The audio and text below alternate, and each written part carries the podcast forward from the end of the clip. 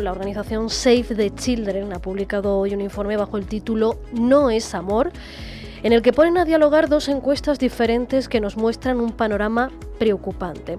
Por un lado, la última macroencuesta sobre violencia de género del Ministerio de Igualdad recoge que el 6,2% de las mujeres de 16 y 17 años ha sufrido violencia física por parte de parejas o exparejas. El 6,5% ha padecido violencia sexual, el 16,7% violencia emocional y casi el 25% violencia psicológica o de control. La otra encuesta es el último barómetro Juventud y Género de la Fundación de Ayuda contra la Drogadicción, que señala que uno de cada cinco hombres, chicos de entre 15 y 29 años, opina que la violencia de género no existe. Hoy queremos entender más sobre estos datos y lo hacemos hablando con Javier Cabrera, que es director en funciones de Save the Children Andalucía. Señor Cabrera, bienvenido a la onda local de Andalucía. Muchas gracias. Bueno, hablamos en la introducción de este informativo de qué nos ha pasado en este tiempo para que se den estos datos. Y esa pregunta se la quiero trasladar a usted. ¿Qué nos ha pasado? Porque parece que estamos dando marcha atrás. Todos los datos de violencia de género son preocupantes y los datos de violencia de género entre adolescentes, a pesar de que parezca que en números no son, no son muchos, hay que cogerlos con cuidado y con preocupación por una razón muy importante, y es que pocos, pocas niñas, porque siguen siendo niñas, no son mujeres, sino son, no son niñas, están ahí en un espacio intermedio, no denuncian estas situaciones. No denuncian estas situaciones porque muchas veces no saben detectarlas. Entonces hemos visto varios datos que realmente nos han preocupado. Los que habéis comentado de cifras de violencia física, de, de control emocional o de acoso y cifras de negación por parte de los, de los chicos y del 10% de las chicas sobre violencia de género que estiman que es una creencia ideológica. Entonces, esto lo que nos refleja es cuidado, porque hemos ganado mucho en la lucha contra la violencia machista, cuidado, pero estos datos nos avisan de que tenemos que seguir trabajando en mucha profundidad y tenemos que seguir trabajando desde la más primera infancia para, para demoler estos patrones de género que siguen poniendo a muchas niñas en situaciones de riesgo. A muchas niñas, a muchos adolescentes y a muchas mujeres. y, señor Cabrera, ahora le preguntaré por el negacionismo, pero centrándonos en ellas, eh, chicas jóvenes de 16 y 17 años que no denuncian porque no saben identificarlo. Y claro, teniendo en cuenta también mm, todo lo que hemos avanzado, las campañas de concienciación, yo quería preguntarle, ¿Hemos fracasado en esas campañas, en no saber trasladar la importancia de todo esto?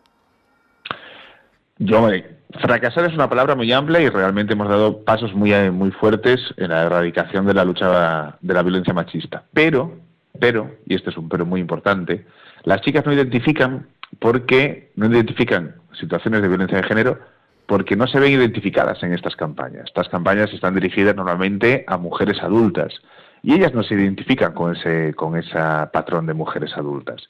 Por lo tanto, primero, no se identifican con las campañas. Segundo, no reciben una educación afectivo-sexual en la escuela lo suficientemente profunda como para identificar qué cosas hay que aceptar y qué no hay que aceptar.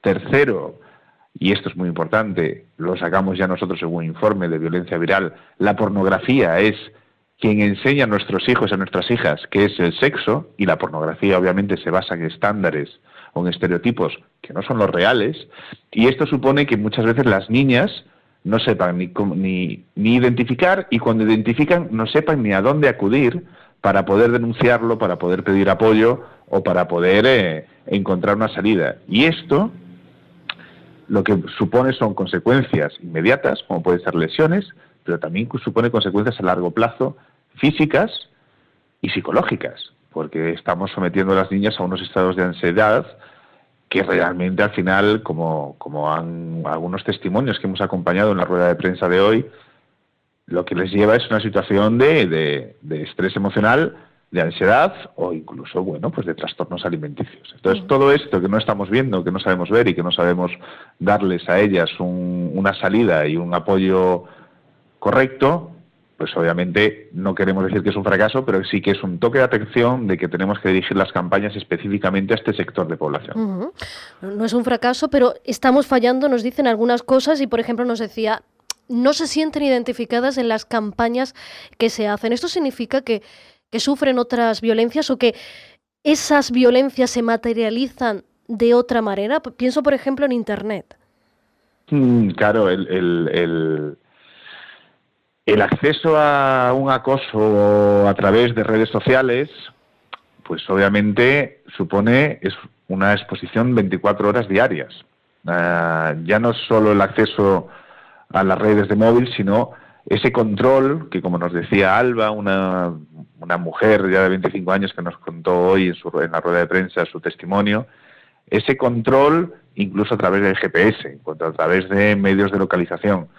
Y ese es el control emocional que muchas de ellas todavía y de ellos que basan su amor en el mito del amor romántico de, de si hay celos te quiere, de quien te quiere te hace sufrir y este tipo de cuestiones, yo te doy todo, eres mi primer amor, este tipo de cuestiones que todavía no hemos conseguido de construir y que no hemos encontrado la manera de que los chicos y las chicas basen sus relaciones en la confianza y no sus relaciones en unos estereotipos que al final suponen un control y una situación de poder, lo que va, lo que va a traer es estas consecuencias negativas para las niñas y este negacionismo o este 25% de niñas que se ven en un control emocional y este 25 o este 20% de niños que dicen que la violencia de género no mm. existe. Mm.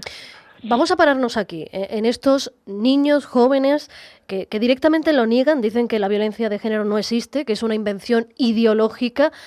Y yo quiero ir a la raíz de dónde viene este negacionismo. ¿Tiene que ver con, con, esos discursos de odio, con ese relativismo que estamos escuchando desde la ultraderecha, bueno, tanto en redes sociales como también en las propias instituciones? Entendemos que todo se alimenta y hay que tener mucho cuidado con, hay que estar muy alerta para no perder lo que se ha ganado. Si no atacamos las raíces del problema, si no damos por sentado que hay una desigualdad eh, de acceso basada en género, de acceso a espacios, de acceso a control, de acceso a, una igualdad real, si no damos por sentado que esa desigualdad existe y la ponemos en duda, lo que hacemos es no enfocar las políticas correctamente. Y al final lo que se viene es, un retorno sobre la puesta en duda de, las políticas que se han puesto hasta ahora. Y desde luego, si hay un discurso de un grupo de población que nunca ha llegado a, a comprometerse con la igualdad de género y ese discurso viene potenciado por un discurso político institucional que pone en duda las políticas de igualdad de género que tantos años eh, se llevan poniendo en práctica y que tan buenos resultados están dando, pues obviamente todo se retroalimenta.